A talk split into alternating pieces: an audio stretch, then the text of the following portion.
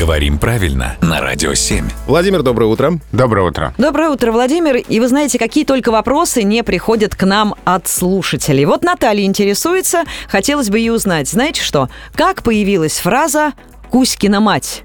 Я покажу тебе Кузькину мать. Спасибо. Это очень хороший вопрос, и сочетание действительно странное. Есть много исследований, посвященных Кузькиной матери, и здесь лингвисты спорят, на самом деле, кто это такая.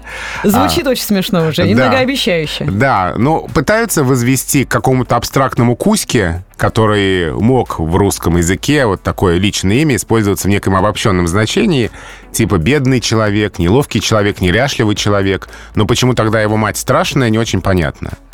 Поэтому есть и другая версия, согласно которой это связано со словами из других языков, которые существуют на территории России. В частности, вот приводится коми-зырянское и коми-пермяцкое существительное «кусь» со значением «черт леший». Ага. Ух ты, как интересно. Да, еще слова такого же корня есть в мансийском, в болгарско-чувашском и других языках.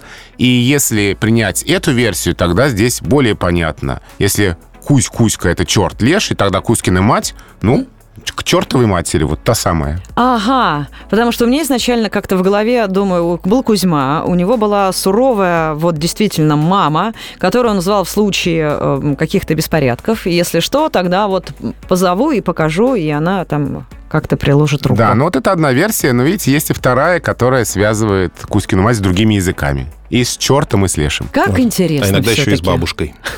Такого еще не было. Кузькину бабушку пока еще не показывали, да. Ну, чертова же бывает. А чертова бывает. Можно дождаться этого варианта. Владимир, спасибо большое. Спасибо, Владимир.